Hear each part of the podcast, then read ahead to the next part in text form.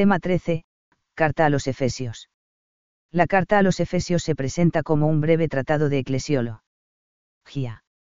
Esta carta, de hecho, tiene como objeto primero la notificación del misterio, pero este tiene como objeto, a su vez, la relación única Cristo. Iglesia, que describe, desarrolla y utiliza de diferentes maneras. La eclesiología constituye el tema principal de Efesios. Una ocasión de la carta. Efeso, situada en la desembocadura del río Lico, era en tiempos de San Pablo la población más importante de Asia Menor. Allí se detuvo el apóstol a finales de su segundo viaje apostólico, años 50 a 53, y, más tarde, al comienzo de su tercer viaje, años 54 a 57. En esta segunda ocasión Perma. Neció en Efeso más de dos años, HCH 19,20, y fue tal la amplitud de su predicación que tanto judíos como griegos de toda la provincia pudieron conocer el Evangelio. La carta a los Efesios es en su forma algo distinta de las demás cartas Pauli. Nas.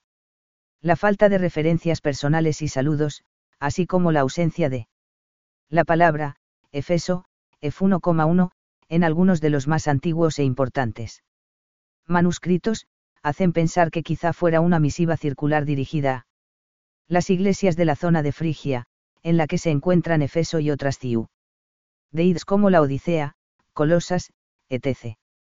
La carta a los Efesios trata aproximadamente los mismos temas que la dirigida a los colosenses, pero con mayor amplitud, profundidad y serenidad, por lo que cabe pensar que ambas fueron escritas hacia la misma época.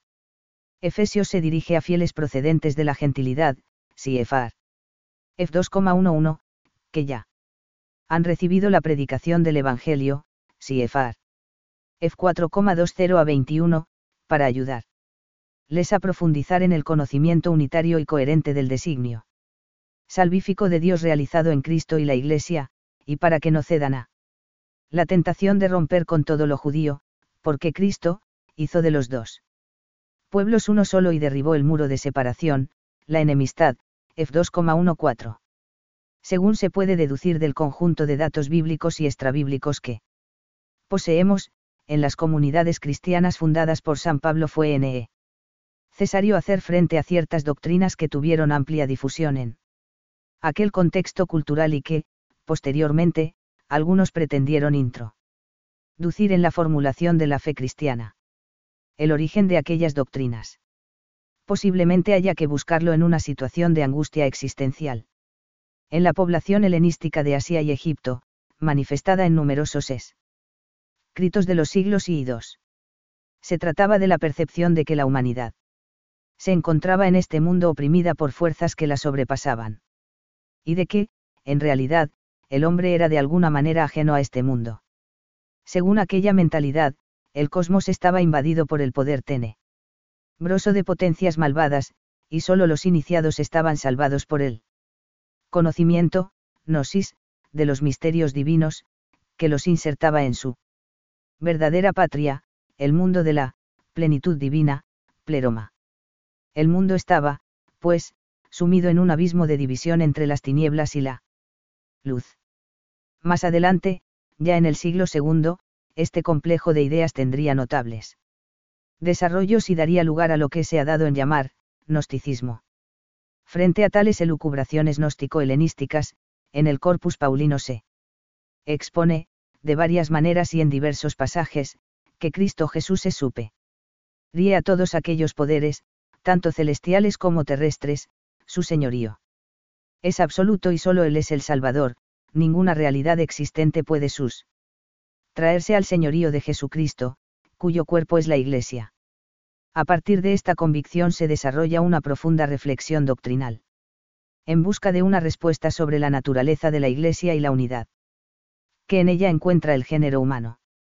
Ambos temas se afrontan desde la hondura de perspectivas que proporciona la fe en Jesucristo, el, que tie.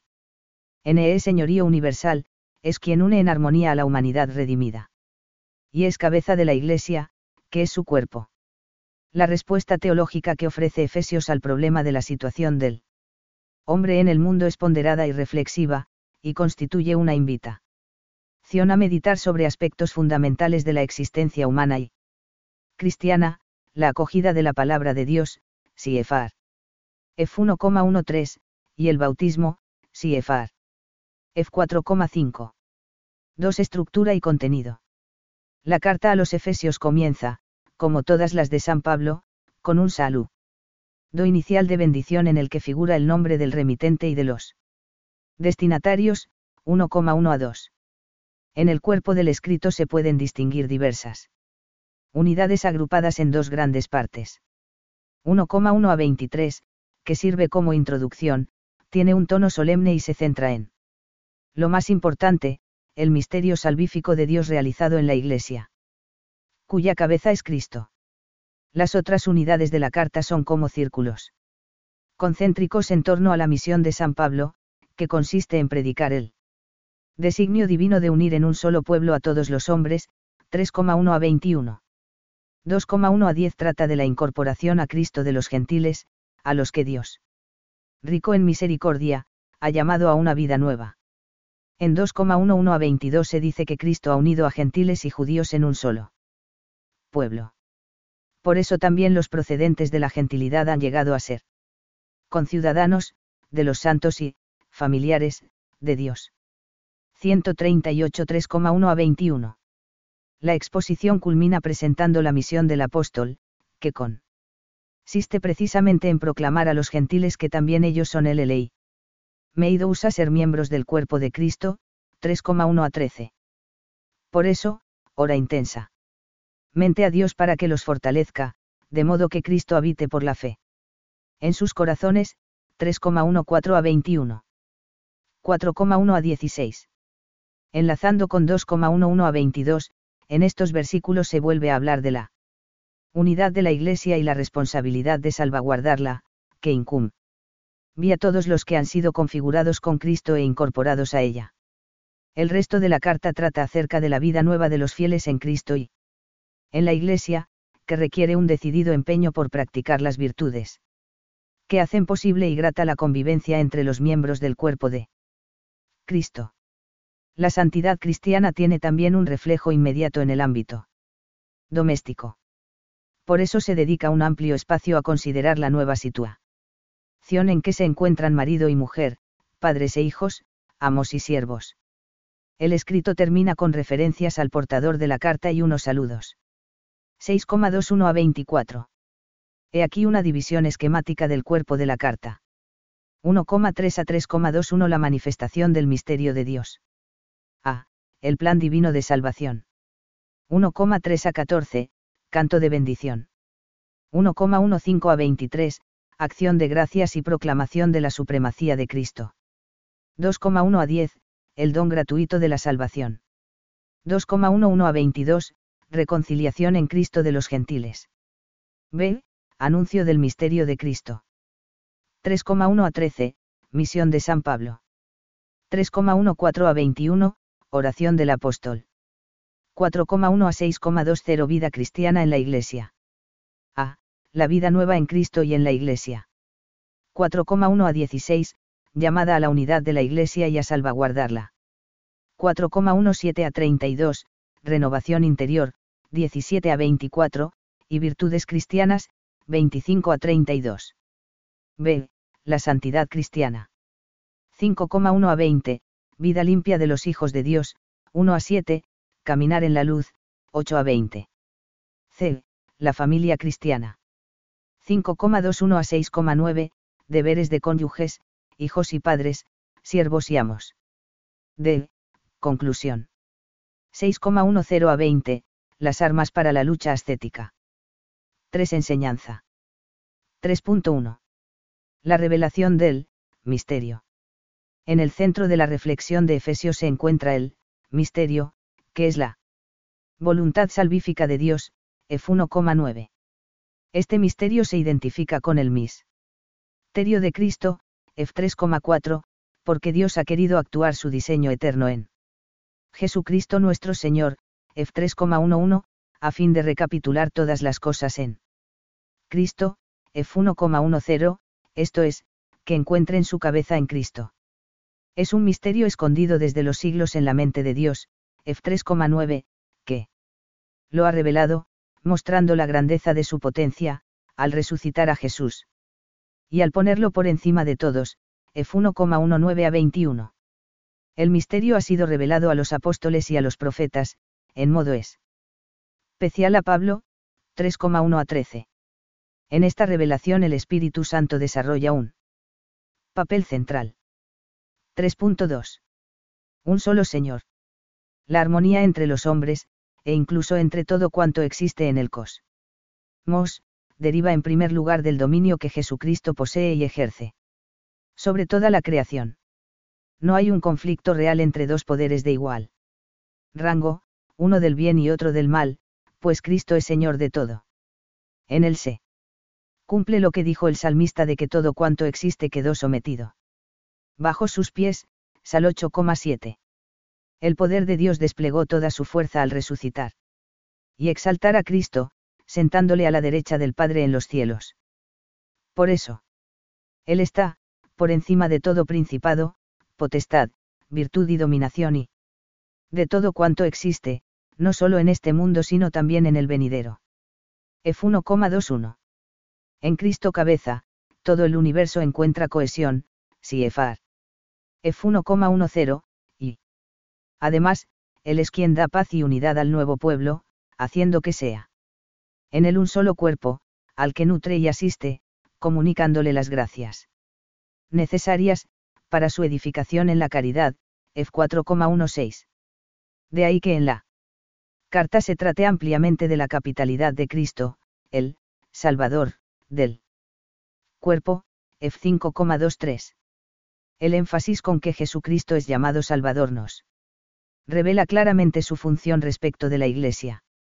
Su capitalidad no es sólo primacial y de perfección, sino funcional, en cuanto que por su influjo la vida de la gracia pasa de Cristo cabeza a su cuerpo, que es la Iglesia.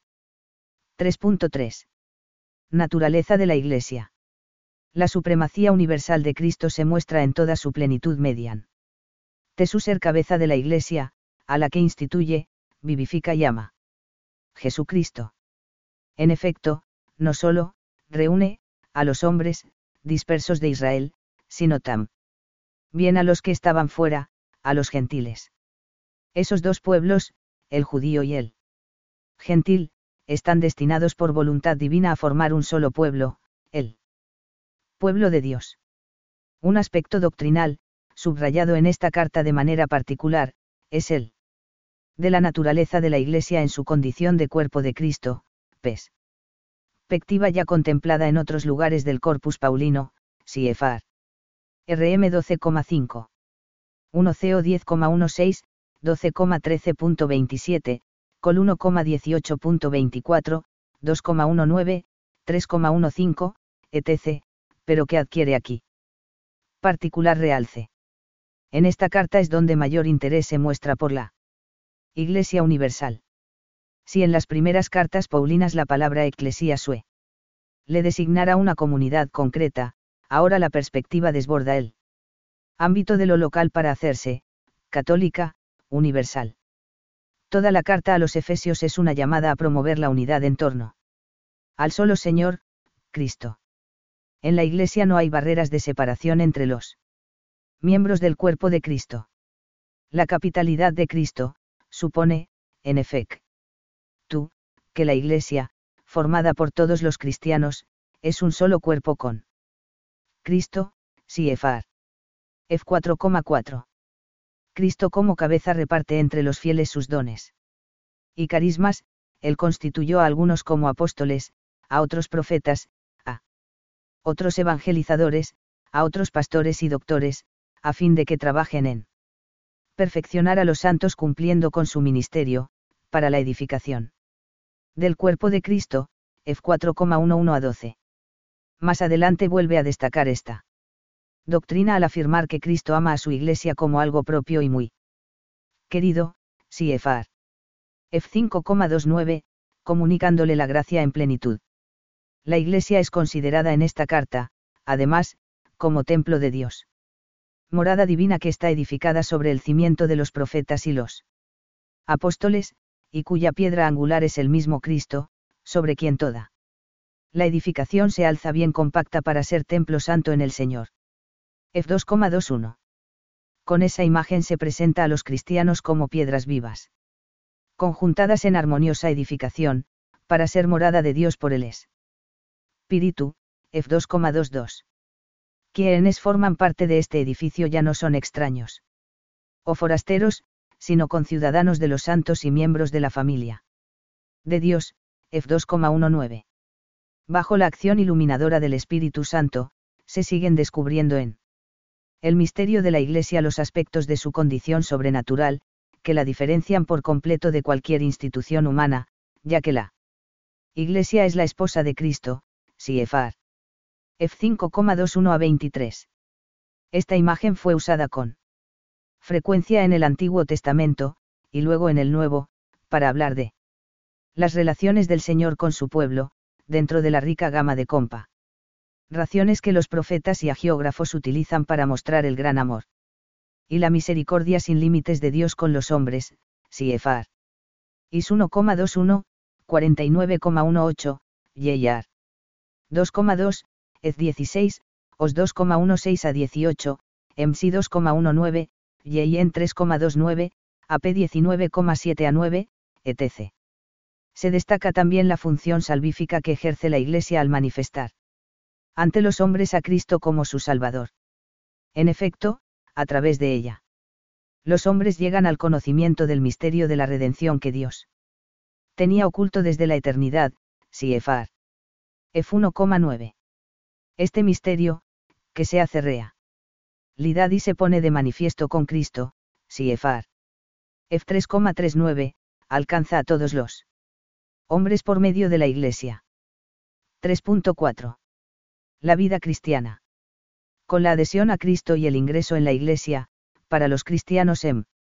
Empieza una vida nueva, abandono del hombre viejo y revestimiento del nuevo, F4,20 a 24 con la luz del Señor, F5,8, se deben practicar todas.